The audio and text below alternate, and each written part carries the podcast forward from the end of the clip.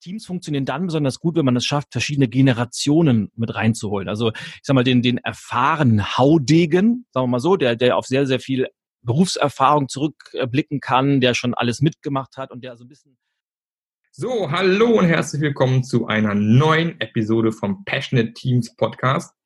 Heute wieder mit einem Gast. Ich freue mich riesig, dass heute Ilja Kreschkowitz bei mir dabei ist.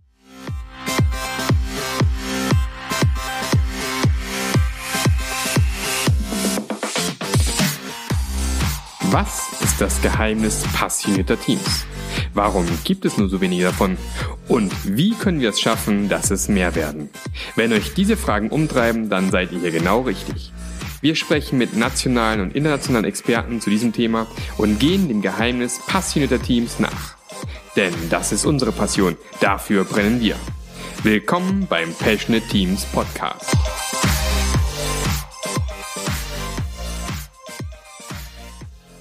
Und als kleine Intro mal über den Autor erzähle ich mal ganz kurz, wer ist der Ilya überhaupt? Und zwar, Be the Change. Das ist das Motto von Ilya Kreschkowitz. Der ehemalige Topmanager erforscht seit über 15 Jahren, wie nachhaltige Veränderung wirklich funktioniert. Hat bereits neun Bücher zu diesem Thema geschrieben. Beispielsweise Mach es einfach, warum wir keine Erlaubnis brauchen, um unser Leben zu verändern. Wurde zum Beispiel auch zum Top-Wirtschaftsbuch 2016 gewählt vom Hamburger Abendblatt und inspiriert als international gefragter Redner Menschen auf der ganzen Welt. Zu seinen Kunden gehören große Marken wie Accor, Audi, Bayer, BMW, Lufthansa, Nespresso, Rittersport. Oh, lecker. Hast du da irgendwie welche rumliegen? Selbstverständlich. Natürlich. Ja, und so weiter und so fort. Also da kommt noch eine riesige andere Liste hinten dran. So wie äh, sehr äh, traditionsreiche mittelständische Unternehmen. Und ähm, ansonsten, Ilja ist nordisch by nature. Finde ich gut. Gab es mal diese dieses wunderbare Lied, und lebt mit seiner Familie seit vielen Jahren in seiner Wahlheimat Berlin. Wenn er nicht gerade dabei ist, die Welt zu verändern, spielt er leidenschaftlich gerne Golf oder genießt einen guten Single Malt Whisky. Sehr schön. Und wer mehr über Ilya wissen will, ich werde dann auch seine Homepage noch gerne in die Shownotes reinpacken. Ansonsten herzlich willkommen, Ilya. Ja, wow, danke, lieber Marc, für diese, diese wunderbare Einleitung. Das ist ja fast ein Text, den könnte ich in eins meiner nächsten Bücher aufnehmen, oder? Seltsam, ne? Ich habe ja, keine Ahnung, wo ich den her habe. Ne? Da liegt, glaube ich, so ein rotes Buch gerade vor mir. ja, wunderschön, finde ich, finde ich klasse. Ähm, ja, für, wenn ihr euch wundert über die schlechte Audioqualität von meinem Mikrofon, ja, ich äh, muss zugeben, ich habe es zu Hause vergessen. Mein gutes Rode-Mikrofon schimmelt irgendwo im Regal. Aber das Bild in Mikrofon vom MacBook macht's macht's auch mal, muss auch mal funktionieren. Exakt. Geht ja nicht anders. Super. Ilja, meine Standardfrage am Anfang gleich, die ich allen meinen ähm, Interviewgästen stelle, ist, wie würdest du denn ein passioniertes, leidenschaftliches Team definieren? Wow, mit Definitionen, das ist ja immer so eine Sache, das möglichst auf den Punkt zu bringen. Wie würde ich ein passioniertes Team definieren? Für mich ist es eine Ansammlung von unterschiedlichen Menschen, die gemeinsame Werte teilen, die ein gemeinsames Ziel verfolgen und das mit ganz, ganz viel Herzblut und gegenseitiger Unterstützung tun. Mhm, hört sich gut an. Ähm, jetzt hast du sicherlich auch ab und an mit Teams zu tun, oder? Also äh, eigentlich fast täglich, weil ich beschäftige mich ja viel mit diesem ganzen Thema Change und Veränderung. Und äh, eines äh, meiner Leit oder einer meiner Leitsprüche lautet ja: Niemand gewinnt alleine, denn Veränderung und ich arbeite ja ganz, ganz viel mit Unternehmen, mit Organisationen zusammen, ist halt immer eine Teamgeschichte und alleine mhm. schafft man es nie. Und deshalb braucht man das Team und deshalb spielt natürlich dieses, dieses Thema Teambuilding, Teamwork für mich eine ganz, ganz große Rolle in meiner täglichen Arbeit. Was sind denn da so deine Erfolgsfaktoren in dem Bereich? Ich möchte es mal so ein bisschen runterbrechen. Also bei, bei Teams sind meine beiden größten Erfolgsfaktoren, glaube ich, zum einen dieses Thema Werte. Ich bin ein, ein riesengroßer Werte-Fan, fast schon Werte-Freak. Das ist so mein absolutes Steckenpferd. Und ich stelle immer wieder fest, wenn ein Team wirklich über, über Werte funkt, äh, verfügt, die alle unterschreiben, die alle teilen, aber gleichzeitig auch jeder seine persönlichen Werte in das Team mit einbringen kann. Also dann, da sprechen wir durchaus über diverse Teams. Dieses, dieser Sinnfaktor. Warum gibt es das Team überhaupt? Wofür ist das Team angetreten? Und vor allem, was hält das Team in schweren Phasen zusammen? Also vielleicht ist es diese Kombination aus Sinn und Werten. Okay. Ähm, und wie gehst du da ran mit Teams, um, um so einen Wertekanon oder so, ein, so, ein, so eine Art, was ich, Teamcharter zu erstellen, um zu gucken, wie finden wir da Gemeinsamkeiten? Naja, das ist immer, das ist gar nicht so einfach, wie sich das anhört, weil man könnte natürlich jetzt sagen, man macht erstmal eine klassische Analyse und schaut, wie ist denn überhaupt der Status quo? Gibt es sowas wie, wie einen, einen geteilten Wertekanon überhaupt? Und ist den Menschen überhaupt das Thema Werte sehr bewusst oder sind das eher zufällig entstandene Werte? Und dann schaut man, was ist, was wollen wir denn haben und definiert die neuen Werte dann. Das ist natürlich auf dem Papier immer sehr, sehr einfach zu mhm. tun. Aber wir alle wissen, dass wenn wir uns über das Thema Werte unterhalten, die gelebten Werte schlussendlich das entscheidende oder der entscheidende Faktor sind, worauf es nachher ankommt. Aber unterm Strich äh, ist es genau das. Es geht immer mit einem, mit einem gewissen Grad von Bewusstheit geht es los. Das heißt, die Menschen für dieses Thema Werte sensibilisieren. Also erstmal die Werte, die einen selber antreiben, aber auch die Werte, die man im Team haben möchte, die mal ganz, ganz bewusst zu definieren und dann eben abzugleichen in unserem täglichen Verhalten, in unserer täglichen Kommunikation. Spiegeln sich denn die Werte, die wir jeden einzelnen Tag in diesem Team hochhalten wollen, spiegeln die sich da wieder? Wenn mhm. ja, wunderbar, ist eher der seltene Fall. Wenn nein, ja. dann habe ich immer natürlich zwei Möglichkeiten. Ich kann auf der einen Seite sagen, okay, wir, wir verhalten uns auf eine bestimmte Art und Weise oder die kommunizieren seit Jahren so und wir passen unseren Wert an. Oder aber ich mache den, den anderen Schritt und sage, okay, der Wert ist uns so wichtig, der ist so entscheidend äh, für unser Team, dass wir ganz, ganz bewusst das Verhalten anpassen. Und das ist eher so der, der Standardfall, woran ich sehr, sehr häufig arbeite. Mhm. Was sind weitere Erfolgsfaktoren? Weitere Erfolgsfaktoren sind natürlich, ich habe eben das Thema Kommunikation angesprochen, für mich mittlerweile unabdingbar. Da habe ich immer sehr, sehr intensive Diskussionen. Gerade in, in vielen mittelständischen Unternehmen ist das Thema Transparenz. Also ich propagiere eine radikale Transparenz. Für mich darf es in Teams, und es ist vollkommen unerheblich, ob es sich da um ein Team von drei Leuten oder von 3000 handelt. Es darf keine Geheimnisse geben. Alle Zahlen, Daten, Fakten, alle Informationen, alle Erwartungen sollten aus meiner Sicht radikal transparent kommuniziert werden. Denn nur wenn jeder weiß, was erwartet wird, nur wenn jeder weiß, was die Grundlagen sind, nur wenn jeder weiß, worüber man spricht und was die Ziele sind, dann kann man auch gemeinsam dran arbeiten. Und äh, dieses, diese, diese Zeit von nicht jeder darf alles wissen und manche Dinge sind geheim und werden nur in, in verschlossenen Eckbüros äh, verhandelt, die sind schon lange vorbei. Deshalb Transparenz, vor allem radikale Transparenz ist für mich ein, ein weiterer Erfolgsfaktor. Mhm. Und dann natürlich sowas wie, ja, auch so klassische Werte wie Fleiß und Disziplin. Die spielen natürlich auch eine große Rolle, sind auch nicht so angesagt in der heutigen Zeit, aber gerade in diesen Zeiten, in denen wir uns befinden, wo um uns herum so viel passiert und wir sprechen über Digitalisierung und künstliche Intelligenz und Disruption und was es nicht alles gibt. Und da sind eben auch klassische Werte wie Fleiß, Disziplin und Arbeit sehr, sehr gefragt. Ja, du hast, glaube ich, erst, war es gestern oder war es heute auf Facebook sowas in die Richtung beschrieben? Ja, ich schreibe ja häufiger mal was zu dem Thema, aber genau, ich stelle jetzt immer wieder fest, äh, das ist ja auch so diese, diese Zeit im Jahr, wo Menschen so die, in, in so, einem, so, in so einem Wendepunkt sind. Also auf der einen Seite fängt man so langsam an, das vergangene Jahr Revue passieren zu lassen und sich mal zu fragen, was hat denn funktioniert, was hat nicht funktioniert, welche Ziele haben wir erreicht, wo müssen wir vielleicht noch nachbessern und gleichzeitig wirft man schon so ein bisschen den Blick in die Zukunft. Und ich habe natürlich auch viele Coaching-Kunden im 1 zu 1 Coaching, ob das jetzt Unternehmer sind oder, oder Vorstände oder, oder welche Geschäftsführer. Und die setzen sich natürlich viele Ziele, aber trotzdem stelle ich äh, gerade wenn ich mal so, so, so die, die, die Welt da draußen, vor allem im Social Media angucke, immer wieder fest, dass viele immer noch die Hoffnung haben, ich könnte meine Ziele erreichen, so mit Abkürzungen oder ich äh, möglichst wenig dafür zu tun oder vielleicht sogar gar nichts dafür zu tun. Das ist ja mhm. auch der äh, besorgniserregende Trend, zumindest für mich, dieses äh, schlank im Schlaf, schreib ein Buch in fünf Stunden und über Nacht erfolgreich, was es nicht alles gibt. Ja. Und äh, ich bin einfach der festen Überzeugung, ich habe bis jetzt noch kein Gegenbeispiel gefunden, egal was man sich vorgenommen hat, egal ob es ein kleines Ziel ist, ob es ein großes Ziel ist, ob es ein persönliches ist oder was im Team, ob es was äh, Privates ist oder ob es äh, ein, ein Business-Thema ist es gibt einfach keine Abkürzung. Man muss bereit sein, diesen Preis zu zahlen, man muss bereit sein, die Arbeit zu investieren und man muss auch bereit sein, Durchhaltevermögen zu zeigen, weil das zahlt sich im Endeffekt aus. Aber es fällt nichts vom Himmel, es wird einem nichts in den Schoß gelegt und wer darauf immer noch hofft in der heutigen Zeit, der wird relativ schnell feststellen, dass es eine Strategie ist, die über kurz oder lang doch eher zu, sagen wir mal, zu Unzufriedenheit führt. Mhm. Da gibt es ja diesen uralten Spruch, den ich meinen Kindern auch immer sage, ja, von nichts kommt nichts. Ne? Ja, den äh, halt ähnlich, aber ist halt irgendwie wahr.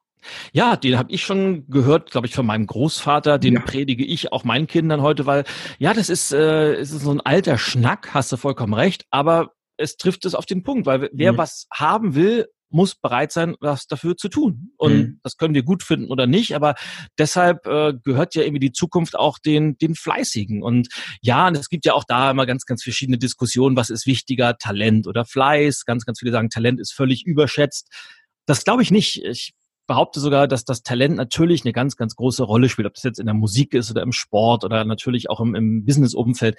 Wer ein gewisses Talent für bestimmte Sachen hat, der hat, ist natürlich, der hat einen riesigen Vorsprung der, der hat es einfach einfacher als andere, die nicht so viel Talent haben. Aber am Ende des Tages ist das Talent nicht der entscheidende Faktor, sondern es ist dieser Fleiß und diese Bereitschaft, vielleicht extra Meile gehen zu wollen. Darauf kommt es dann doch an zu sagen, okay, ich habe jetzt zwar schon acht Stunden Tag hinter mir, aber ich mache noch eine neunte Stunde, weil mir das so wichtig ist. Und mhm. dieser Fleiß, der macht den Unterschied, glaube ich, nachher. Ja, ich glaube einfach, äh, Talent ist ja häufig auch verbunden mit, also nicht immer, aber häufig mit verbunden mit Dingen, die man auch gerne tut. Und ähm, dann ist man auch gerne bereit, vielleicht auch eine Stunde extra zu investieren, glaube ich. Ne? Und dann, ähm, aber wie du sagst, Talent allein reicht halt nicht. Ja? Also ohne Fleiß und Disziplin wird das auch nicht funktionieren. Ja, wir könnten jetzt die nächsten hinterher schieben, so ohne Fleiß kein Preis. Ja, ja. genau. Und da haben wir, da haben wir, Wenn wir schon bei diesem Plattitüden-Bingo sind. Aber ja, genau. auch da ist ja eine ganze Menge Wahrheit dran. Ja, ja, ich glaube, diese ganzen alten Sprichwörter kommen ja irgendwo her und die sind ja auch nicht alle äh, zu Unrecht noch aktiv irgendwo und kommen wieder mal hoch. Ja, und man verdreht zwar die Augen, wenn der Opa und die Oma mal so ein Ding rauslassen, aber wenn man älter wird, merkt man dann, ah ja, so blöd war es dann doch nicht. Also steckt schon viel drin. Richtig. Ja, exakt. Genau. Also gut, wir haben, wir haben Werte, wir haben Kommunikation, vor allem Transparenz, wir haben ähm, Fleiß und Disziplin. Ähm, was fehlt uns noch? Vielleicht was, was gar nicht so sehr auf der Prozessebene liegt, sondern vielleicht mehr auf der, auf der Zusammensetzungsebene eines Teams, äh, Diversity oder Diversität. Mhm. Gute Teams sind sehr, sehr heterogen, so möchte ich das mal nennen, also zumindest aus meiner Erfahrung. Wenn ich habe hab vor kurzem war ich in Südafrika auf einem auf einem kleinen Retreat und habe eine eine eine Speech, eine kurze Speech so im, im TEDx-Style geschrieben zum Thema äh, Diverse Teams und äh, mir ist bei der bei der Recherche oder bei der bei der Ideenfindung ist bin ich über ein ein Interview gestolpert, das ich vor vielen vielen Jahren mal gelesen habe von einem ehemaligen äh, Fußball-Bundesliga-Profi, der mal für Werder Bremen gespielt hat, nämlich mhm. Otawa. Ich weiß nicht, ob du den noch kennst oder ob deine Hörer den kennen. Der war mal in den 90er Jahren sehr aktiv, als Werder Bremen noch der große Rivale von Bayern München war. Also daran sieht man, wie lange das her ist. Ja. Der wurde mal in einem Interview gefragt, der war danach übrigens auch äh, mehr oder weniger erfolgreicher Trainer, zum Beispiel von Union Berlin, weiß ich, dass er die trainiert hat und, und äh, mehrere andere Vereine auch. Und der wurde mal gefragt in einem Interview, dass er seine Top, äh, allzeit Top Team sollte er zusammenstellen, äh, der, der besten Spieler aller Zeiten für, sein, äh, für seine beste Fußball gesagt, ich würde einfach elfmal mich selber wählen, weil da weiß ich, was ich habe, ich kann mich auf mich verlassen und ich würde sowieso unheimlich gern mit mir zusammenspielen. Und so witzig das klingen mag, ist mir aufgefallen, dass das sehr, sehr viele Teamchefs, um mal diesen, diesen Begriff äh, zu verwenden, das ist natürlich gleichgesetzt mit Führungskraft oder Manager oder Geschäftsführer, also je nachdem, wer, wer ein Team halt führt, nach dem gleichen Motto verfahren, nämlich ich suche mir Leute oder Teammitglieder, die genauso ticken wie ich, mit denen ich mhm. auf der mhm. gleichen Wellenlänge bin und dann hat man halt ein sehr sehr homogenes Team, aber man hat eben auch keine Reibungsflächen und die, das, das sind meistens Teams, die, die nicht besonders erfolgreich sind. Und umgekehrt funktioniert es, glaube ich, viel, viel besser, nämlich sich sehr, sehr bewusst unterschiedliche Charaktere in ein Team zu holen und versuchen, auch die Extreme zusammenzuführen. Damit meine ich zum Beispiel, Teams funktionieren dann besonders gut, wenn man es schafft, verschiedene Generationen mit reinzuholen. Also ich sag mal, den, den erfahrenen Haudegen, sagen wir mal so, der, der auf sehr, sehr viel Berufserfahrung zurückblicken kann, der schon alles mitgemacht hat und der so ein bisschen aus der aus der aus der Kiste des, der Erfahrung plaudern kann.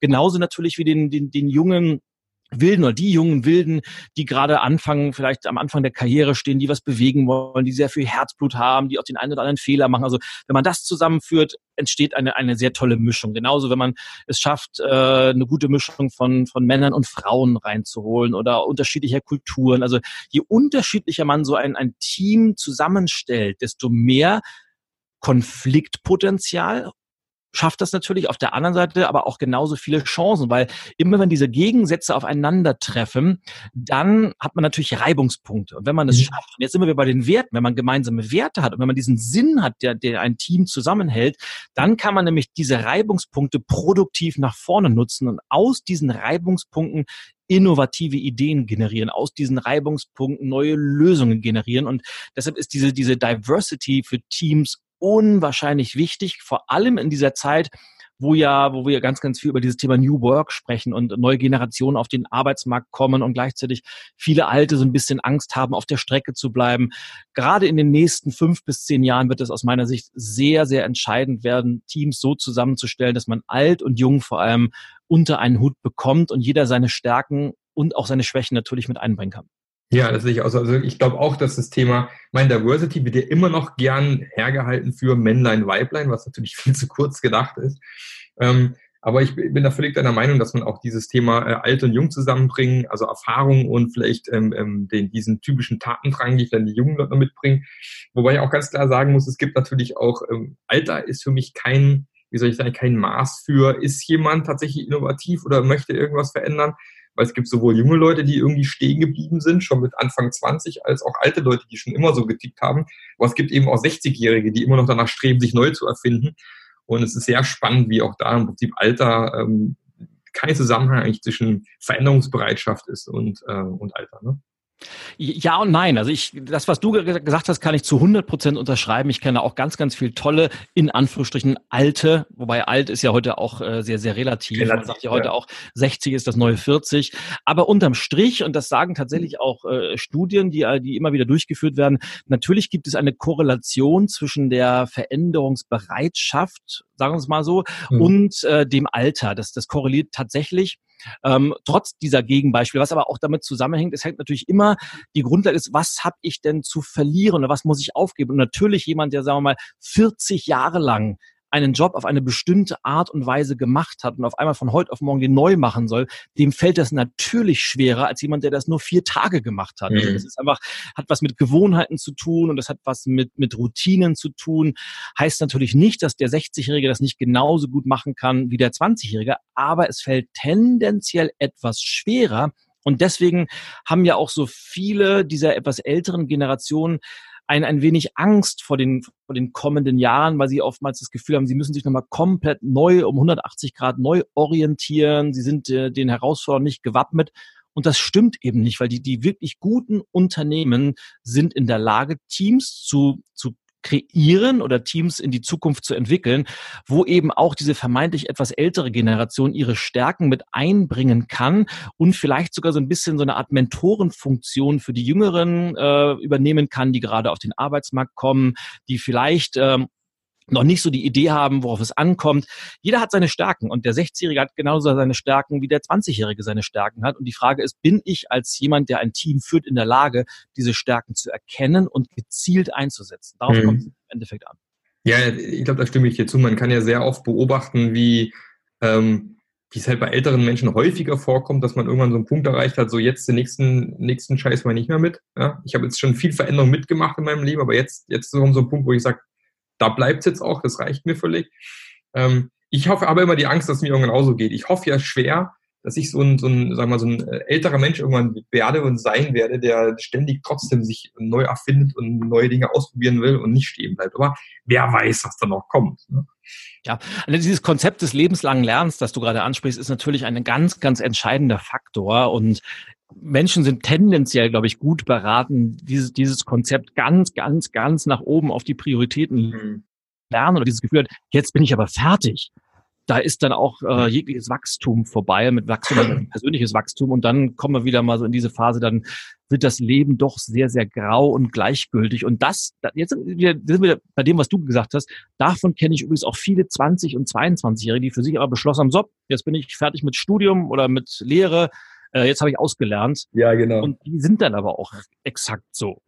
Ja, das habe ich leider, leider auch schon mehrfach erlebt, aber ja, die werden noch früh genug merken, dass es noch nicht fertig ist. Und seien sich auch schön. Also ich persönlich bin ja ein, ein, ein Riesenfreund von Neuem und neuem Lernen und es sind ja alles immer wiederum Chancen, die man ergreifen kann und nutzen kann. Und ähm, Von dem her finde ich es eigentlich eher, sollte man es als Chance sehen und nicht als, weiß ich, als Hindernis oder als, als Hindernis in irgendeiner Form. Ne? Exakt, ganz, ganz genau. Schön. So, was haben wir noch? Diversity haben wir jetzt eigentlich, da sind wir abge abgezweigt. Was, hast du noch ein, Element, wo du sagst, das ist wichtig? Also ich will es mal so sagen, wir könnten bestimmt noch zwei, drei finden, aber wenn man diese paar Punkte schon umsetzt, dann, dann braucht man eigentlich gar keine anderen mehr. Ich bin ja ein, ein sehr großer Freund von einfachen Lösungen, sprich äh, einfach nicht nicht gleichzusetzen mit leicht, sondern einfach im Sinne von nicht komplex, weil mhm. ich, ich habe oft das Gefühl, dass gerade bei solchen Geschichten wie Teambuilding oder Teamentwicklung das Ganze so kompliziert irgendwann gemacht wird, dass man an, an 15 bis 20 verschiedenen Baustellen gleichzeitig arbeitet und da so ein bisschen das Wesentliche aus den Augen verliert. Und ich behaupte einfach, wenn man sich auf drei Sachen konzentriert, also sagen wir mal, eine diverse Zusammensetzung, geteilte Werte mit der Option, die eigenen Werte mit einbringen zu können und eine radikal transparente Kommunikation, dann ist man schon auf einem sehr, sehr guten Weg und hat, glaube ich, einen Vorsprung von 99 Prozent der Teams da draußen. Mhm. Was steht denn aus deiner Sicht zu dem Ganzen entgegen? Also nehmen wir mal, nehmen wir mal das, das Element Transparenz. Ja? Ähm, da tun sich ja viele, sagen wir mal, vor allem sagen wir mal, alteingesessene Unternehmen, Unternehmen, die schon sehr, sehr lange gibt, unglaublich schwer zum Teil, diese Transparenz irgendwie zu etablieren. Was, was glaubst du, welche Ängste oder was, was hält die davon ab, ähm, diese, diese volle Transparenz wirklich äh, da reinzugehen in dieses Thema? Ja, ich, ich habe diese, diese Diskussion, habe ich vorhin kurz angerissen, eigentlich, eigentlich fast jeden Tag, wenn wir uns über dieses Thema Transparenz mhm. unterhalten. Viele sagen, ich kann nicht alles radikal transparent kommunizieren. Und wenn ich dann unsere Umsatzziele meinen Mitarbeitern verrate, dann wollen die aber mehr Geld haben und oder was, was nicht alles an Argumenten kommt. Und dass die, die Angst, die dahinter steht, ist eigentlich, dass die Menschen, die für einen arbeiten, dass man denen nicht vertraut. Mhm. Und das ist eigentlich, äh, ja, wie soll ich sagen, das ist eine keine gute Voraussetzung, weil wenn ich vom Grundsatz den Menschen, die für mich durchs Feuer gehen sollen, die in meinem Team sind, wenn ich denen nicht vertraue, wie soll ich denn von denen erwarten, dass die immer Vollgas für mich geben? Wie soll das nicht funktionieren? Das heißt, äh, diese Angst sollte ich, wenn ich denn ein, ein Unternehmen habe oder wenn ich äh, für eine Teamzusammenstellung äh, verantwortlich bin, schleunigst aufarbeiten, indem ich mir einfach Menschen suche, wo ich weiß, die, denen kann ich alles sagen, weil ich weiß, die sind bei mir im Team. Und wer bei mir im Team ist, das Team ist heilig, der mhm. darf und muss alles wissen, weil nur wenn ich, äh, wenn ich eine ganz radikal transparente Informations- und Erwartungskommunikation pflege, dann können Leute auch ihr Bestes geben. Und wenn ich das nicht hinkriege, dann habe ich per se erstmal ein großes Problem, das ich erstmal ähm, an erster Stelle lösen muss. Mhm. Genau, das ist ein Element, was ich auch sehr häufig, oder man, man glaubt irgendwie, man kann den, man kann es denen nicht zumuten, ja, dass die irgendwie nicht bereit sind für die volle Transparenz, habe ich auch schon erlebt. Ja, der Punkt ist, das hat ja auch wieder viel mit, mit dem Führungsstil zu tun, was ich ganz häufig feststelle, dass, dass Erwartungen, gerade innerhalb eines Teams, ob das jetzt äh, Erwartungen an Kommunikations Stile sind oder ob es Erwartungen an Umsätze sind, ob es Erwartungen an Servicestandards sind, ob es Erwartungen in jeglicher Form sind, werden nicht ausgesprochen, sondern befinden sich ausschließlich im Kopf dessen, der die Verantwortung trägt. Mhm. Und dann wundert man sich, dass diese Erwartungen nicht erfüllt werden, obwohl man sie niemals kommuniziert hat. Also die Leute wissen, ja. dass diese Erwartungen da sind. Und damit geht es erstmal los, dass man das ganz transparent kommuniziert. Pass mal auf, Leute, das sind unsere Ziele, das erwarte ich von uns, das, ist, das sind die Grundlagen unseres Teams, weil nur wenn es jeder weiß, kann er sich auch dran halten. Das klingt jetzt sehr, sehr einfach, ist aber wirklich essentiell. Ja, tatsächlich.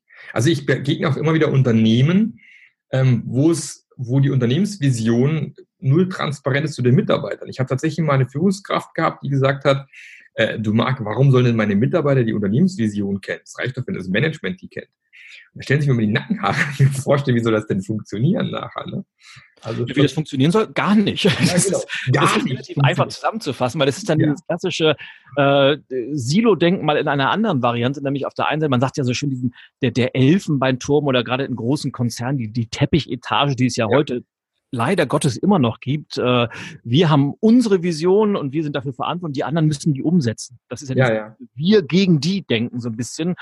Und das ist einfach auch nicht mehr zeitgemäß. Und das haben zum Glück begreifen das immer mehr kluge Unternehmenslenker und auch äh, Verantwortliche, dass es nur miteinander geht. Und miteinander heißt eben auch, dass man natürlich verschiedene Verantwortungsbereiche hat. Und natürlich hat einem ein, ein Vorstand, eine Geschäftsführung, eine Direktion andere Verantwortungsbereiche, als das vielleicht der Außendienst hat oder die Warenannahme hat oder mal, der, der, Mann, der Mann, wenn wir im Einzelhandel sind, der auf der Fläche steht. Aber die, die Ebene auf der Kommunikation, die muss flach sein. Sicher, also ich vergleiche es immer gerne mit so einem Ferrari. Da werden den Mitarbeitern häufig die besten Tools und Werkzeuge hingestellt, zum Beispiel ein Ferrari. Aber dann muss der Mitarbeiter das Fenster runterkurbeln, damit der Manager nebenher rennen kann, um zu sagen, wo geht's lang.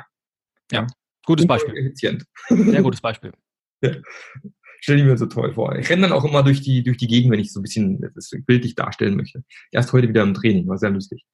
Achso, ich dachte, du fährst immer schon mit deinem eigenen Ferrari vor. Das wäre noch schöner, glaube ich. Das, das wäre mal erst so eine Idee, Elia. Das muss ich mal. Ja, siehst du?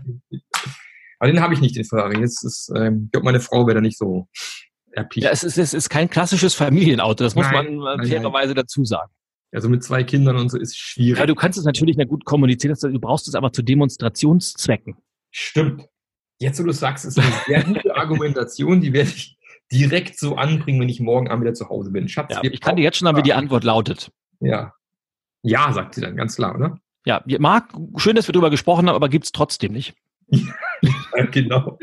Du, kennst, du hast ähnliche Gespräche auch schon. Ja, selbstverständlich. Ja. Ah, super.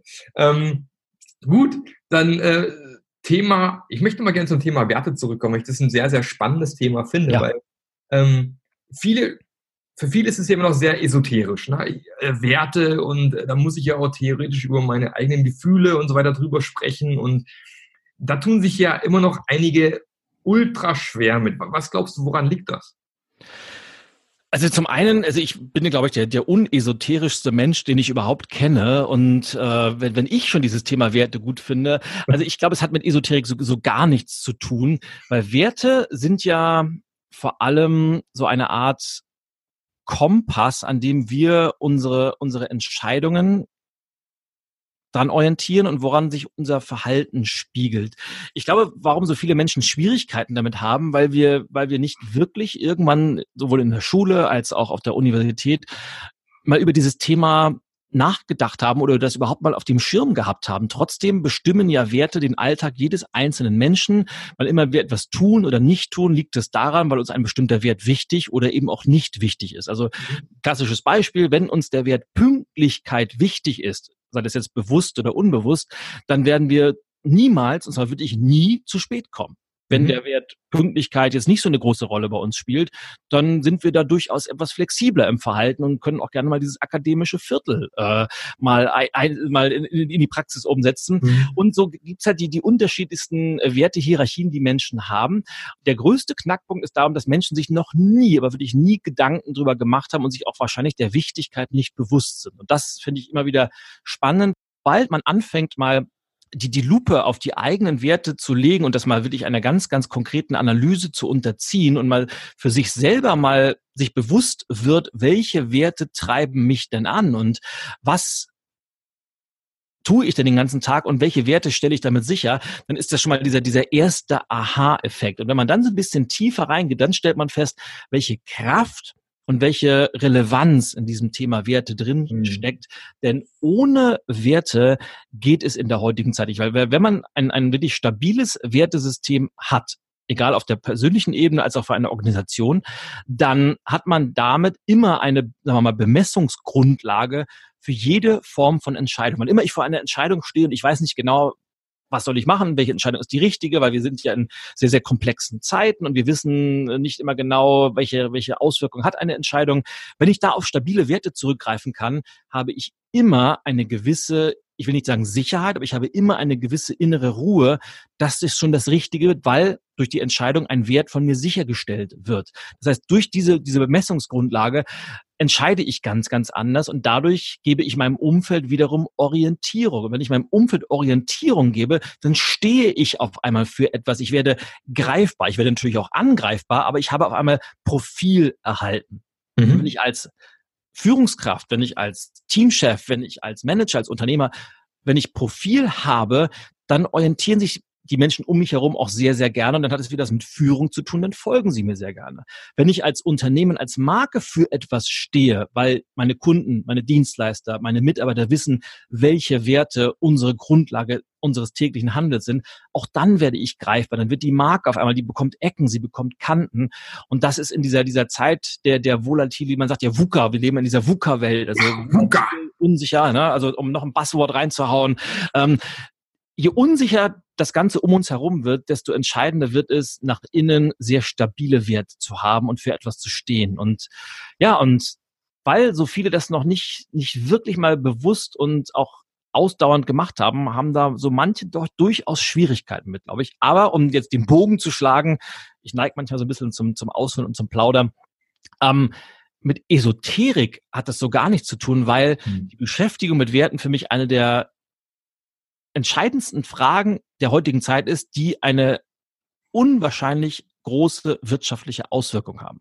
Mhm. Und zwar messbar in Umsatz, messbar in, in Kostenreduktion, messbar in sämtlichen KPIs, die man sich vorstellen kann. Ja, stimme ich dir vollkommen zu. Und ich glaube, der, der Hauptfehler, der hier gemacht wird, das hast du auch schon äh, mehr oder weniger auch schon gesagt, ist genau, dass die, dass häufig halt Werte benannt werden, auch Unternehmenswerte benannt werden, ohne darüber nachzudenken, was das eigentlich bedeutet. Da werden halt solche Standardsachen rausgehauen wie Respekt und Transparenz und nachher lebt es aber keiner so, also auch die Führungskräfte leben es nachher nicht so und dann wundert man sich nachher, wenn es nicht nach unten durchschlägt, ja, weil ähm, das muss ja auch wieder alles irgendwie zusammenpassen, ne? Ja, und das hat auch wieder ganz, ganz viel mit, mit, ähm, wieder mit radikaler Ehrlichkeit zu tun, will ich jetzt mal sagen. Also Beispiel, wenn ich so eine, so eine zum ersten Mal mit einer, mit einer Gruppe, sagen wir mal, du hast eine, eine Teamgruppe von 20, 30 Leuten da sitzen und du machst zum ersten Mal so ein bisschen, fängst du an mit Werten zu arbeiten, dass ich häufig mal einfach mal so als, als so zum Aufwärmen so eine kleine Liste erstellen, so mit den zehn wichtigsten Werten, die Menschen in ihrem Leben haben, und zwar auf der ganz persönlichen Ebene. Und aus der Erfahrung heraus kommt gerade so am Anfang, mindestens 75 Prozent haben unter ihren Top drei Werten Ehrlichkeit stehen. Also Ehrlichkeit ist mir ganz, ganz wichtig. Ja. Ja, und äh, das, das klingt immer sehr, sehr schön, weil Ehrlichkeit ist, glaube ich, ein, ein äh, sehr gesellschaftskonformer Wert. Das hört sich gut an und wer findet nicht Ehrlichkeit klasse. Aber sobald es dann zum ersten Mal hart auf hart kommt, ist dann der Wert doch nicht mehr so ganz wichtig. Dann so kommt die erste Notlüge, man sagt irgendwie, spricht eine Wahrheit nicht komplett aus, sagt, ja, das war ja eine ganz andere Situation jetzt. Aber das Verhalten spiegelt eben ganz konkret den Wert wieder. Und wenn mir Ehrlichkeit wichtig ist, und zwar unter meinen Top drei Werten, dann bin ich einfach auch in meiner gesamten Kommunikation radikal ehrlich, ohne Rücksicht auf die Auswirkungen davon, einfach weil ich diesen Wert sicherstellen will. Wenn ich allerdings feststelle, dass in meiner täglichen, mit meinem täglichen Leben und meinem Umgang mit anderen Menschen ich das vielleicht so ein bisschen nicht ganz so beachte, dann muss ich mir vielleicht auch mal eingestehen, dass der Wert dann doch nicht so wichtig ist, sondern ein anderer vielleicht entscheidend ist. Und damit geht's los. Das mal zu definieren, weil unterm Strich, und das ist vor allem für die Teamarbeit wieder wichtig, Werte nützen nur dann was, wenn sie von allen geteilt werden und vor allem, wenn sie von allen gelebt werden. Das ist das A und O. Werte definieren und Werte leben. Das ist das Entscheidende. Genau, da stimme ich dir vollkommen zu. Jetzt möchte ich noch mal ganz kurz einen, einen, kleinen Abstecher machen und zwar zu deinem Buch, was ja gerade erst kürzlich erschienen ist, Radikal menschlich. Das liegt auch gerade vor mir. Ich bin zufällig drüber gestolpert, als ich gestern am, am Frankfurter Fernbahnhof gewesen bin. Ähm, Radikal menschlich, der Erfolgsfaktor, Persönlichkeit in Zeiten der Veränderung. Es ist ja auch tatsächlich aktuell eins, glaube ich, der Hauptthemen überhaupt. Also ich glaube, jeder hat mittlerweile begriffen und verstanden, dass sich die Dinge mittlerweile in so einem wahnsinnigen Tempo verändern, dass man da ja gar nicht mehr genau vorhersehen kann, was in den nächsten 10, 20, 30 Jahren passieren wird. Eltern haben Probleme zu überlegen, welche Berufe sollen meine Kinder mal ergreifen, weil heute überhaupt gar nicht klar sein kann, welcher Beruf denn in 20 Jahren noch wirklich relevant ist. Ja, exakt. Und ähm, da würde ich gerne einfach ein bisschen mit dir eingehen. Was sind deine, was sind aus deiner Sicht Erfolgsfaktoren, ähm, um in genau diesen Zeiten der Veränderung zu überstehen? Oder zu bestehen, so rum, schon überstehen, bestehen.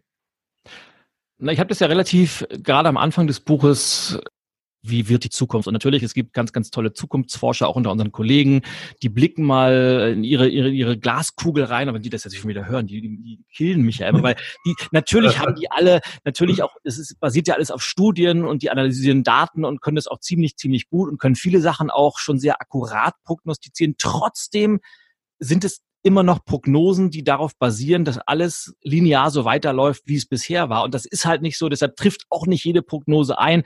Eins können wir, glaube ich, sagen, die Zukunft wird anders, als sie wir uns hier heute vorstellen. Sie mhm. wird intensiv, sie wird komplex, sie wird, glaube ich, super, super spannend. Das kann man, kann man, glaube ich, festhalten, ohne dass wir jetzt großartige Propheten sind.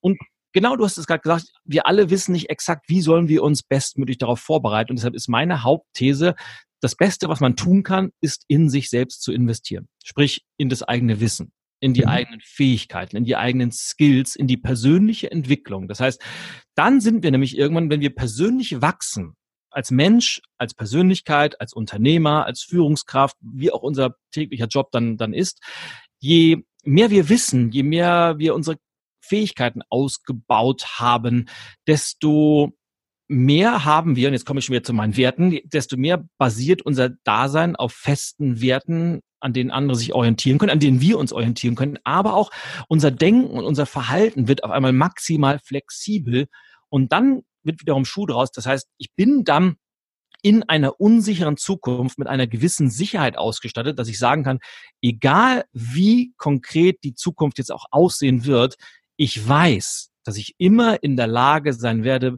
innovative Ideen zu generieren, dass ich immer in der Lage sein werde, einen guten Job zu finden, dass ich immer in der Lage sein werde, für mein Unternehmen neue Geschäftsfelder zu entwickeln, einfach weil ich in mich und in meine eigene Entwicklung investiert habe. Was natürlich dann für jeden Unternehmer wiederum heißt, in die eigenen Mitarbeiter zu investieren. Mhm.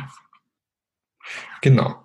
Wie finde ich denn jetzt als, äh, sag ich mal, als Person raus, mein, manche haben das Problem, die wissen eigentlich gar nicht so richtig, was sind denn eigentlich meine Talente? Was, was brenne ich eigentlich und wo soll ich denn investieren?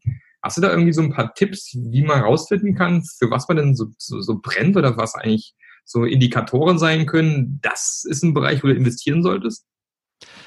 Naja, das geht vor allem, dass man, dass man mal diese Fähigkeit der, der Reflexion einfach mal sehr, sehr bewusst anwendet und, und regelmäßig trainiert und vielleicht in den Alltag mit einbaut, dass man sich pro Tag vielleicht mal eine Viertelstunde Zeit freischaufelt, ob man das nun morgens als erstes macht oder abends äh, als, als letztes oder sogar in der Mittagspause, das eigentlich spielt es keine Rolle, aber mal ganz, ganz bewusst zu reflektieren und sich mal mutige Fragen zu stellen. Und das geht erstmal los mit Fragen wie, was ist mir denn überhaupt wichtig? Was erwarte ich vom Leben? Was bedeutet Erfolg für mich?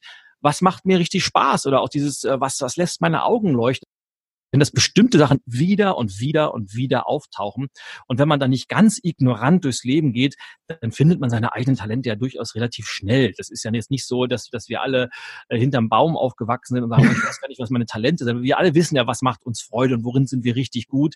Mhm. Bei manchen ist es so, dass das ein bisschen verloren gegangen ist im Laufe der Zeit und dann einfach bewusst reflektieren und sich regelmäßig mal auch mit sich selbst auseinandersetzen, das kann, das kann da schon Wunder bewirken. Mhm. Und da sind wir wieder genau bei dem, um den Bogen wieder ganz, ganz zu schließen, wie beim Thema Fleiß und Disziplin. Ne? Weil im Endeffekt dann, trotz allem, kommt es ja darauf an, wie wir damit umgehen, was unsere, wie wir da investieren und was wir als nächstes machen, um genau daraus wieder entsprechend, sagen wir mal, in Anführungsstrichen Profit zu schlagen oder eben um in dieser Veränderung bestehen zu können, oder? Exakt. Naja, ich sag mal so, wir, wir, wir reden ja immer viel um dieses, dieses Thema, was, was passiert in der Zukunft. Und wenn, wenn wir nicht wissen, wie wir uns unser ideales Leben vorstellen. Wir haben ja vorhin über dieses Thema lebenslanges Lernen gesprochen. Du hast gesagt, du würdest dir wünschen, dass du niemals aufhörst zu lernen. Das, das ist natürlich das Ergebnis dieses Reflexionsprozesses, dass du für dich definiert hast, was, was erwartest du vom Leben? Und du hast für dich herausgefunden, ich möchte einfach ein Leben haben, wo ich nicht aufhöre zu lernen. Ich möchte ein mhm. Leben haben, wo ich auch mit 70, 80, 90 vielleicht noch Dinge kreativ nach vorne bringe und nicht irgendwie den Stillstand oder die Vergangenheit verwalte. Und das heißt aber, ich muss für mich erstmal rausfinden, was erwarte ich, was ist mir wichtig, weil wenn ich das nicht weiß, Ansonsten ist die Alternative, dass es andere für mich definieren. Das sind dann seltenst die gleichen Sachen, die wir gut finden. Also wir kommen ja gar nicht drum rum, uns mal diese Fragen zu stellen und für uns zu definieren, äh, was das, worum soll es denn gehen in unserem Leben. Und jetzt kann ich mir diesen, diesen äh, Begriff des Sinns bemühen, weil im Endeffekt ist es ja reden wir viel über, was ist der Sinn des Lebens und äh, welchen Sinn hat denn unser Berufsleben überhaupt. Und ich glaube, die, die Antwort darauf ist, diesen Leben, das wir haben, diesen Sinn zu geben, durch unser Tun, durch unser Wirken, durch das, was wir jeden Tag machen. Und wenn man das so als roten Faden sich überlegt, dann passieren viele, viele andere Dinge oder viele Unterziele erledigen sich mehr oder weniger von alleine gleichzeitig mit. Boah, das waren wunderschöne Schlussworte, lieber Ilja. Perfekt, wie, wie, wie getimt. Das war, war ganz hervorragend.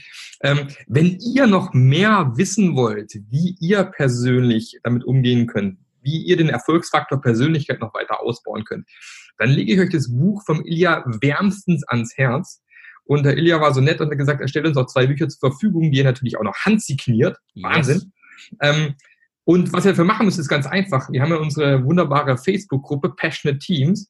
Einfach äh, in die Gruppe kommen und entsprechende Kommentare einschreiben. Ich will Ilias Buch. Und ich werde unter allen äh, entsprechend dann dieses Buch nachher verlosen und der Ilya schickt es dann an euch. Also Facebook-Gruppe Passionate Teams packen wir auch nochmal in die Show Notes. Und es ist auch eine wunderbare Möglichkeit, in dieser Gruppe uns miteinander auszutauschen, zu gucken, welche Themen sind spannend für euch. Und ähm, dann könnt ihr dieses Buch natürlich auch rechtzeitig zum neuen Jahr in Händen halten und euch genau fürs neue Jahr ausrichten. Schön. Dann lieber ja, ich habe hab gehört, es soll ganz gut sein. Ja, es ist nicht so schlecht. Also ich habe schon angefangen reinzulesen. Es sind viele richtig tolle Stories drinne ähm, aus dem Leben und ähm, also es macht jetzt schon irre Spaß zum Lesen. Ich kann es jetzt schon sehr empfehlen. Und ähm, also für die, die kein Buch gewinnen, lohnt sich auch trotzdem dieses Buch zu kaufen. Oder das Hörbuch. Gibt's auch schon. Tatsächlich ein Hörbuch? Geil. Mhm. Diese wunderschöne Stimme von dir, Elia, oder? Genau. Aha. Aha. Herrlich, herrlich. Herrlich. Gut. Lieber Ilja, ich, ich danke dir recht herzlich für die Zeit heute. Ähm, ich wünsche noch einen fantastischen Abend mit deiner Familie heute Abend, nehme ich an. Und, ja, das ist, ja der, ähm, das ist der Vorteil, den ich im Gegensatz zu dir habe, Marc, äh, weil du hast ja heute das, was ich ansonsten auch so 150 bis 170 äh, Nächte im Jahr habe, nämlich ja. in einem wunderschönen Hotelzimmer übernachten zu dürfen. Heute habe ich den, den seltenen Fall, dass ich in meinem eigenen Bett schlafe und das ah, ist schön. der größte Luxus, den ich überhaupt habe. Ja, da freue ich mich auch schon morgen drauf. Dann kann ja. ich mal, kann ich mal wieder Nacht zu Hause schlafen. Aber so ist das. Ja, genau. Schön. Dann vielen Dank, lieber Ilja, und ähm, wir hören uns sicher mal wieder oder sehen uns dann spätestens nächstes Jahr im Sommer, wenn hier die wunderbare GSA-Convention stattfindet, wo du den Convention Share hast. Ja, genau. Ähm, werden wir uns sicher sehen und ähm, wünschen noch einen fantastischen Abend und bis bald mal. Es war mir ein Fest, Marc. Vielen Dank.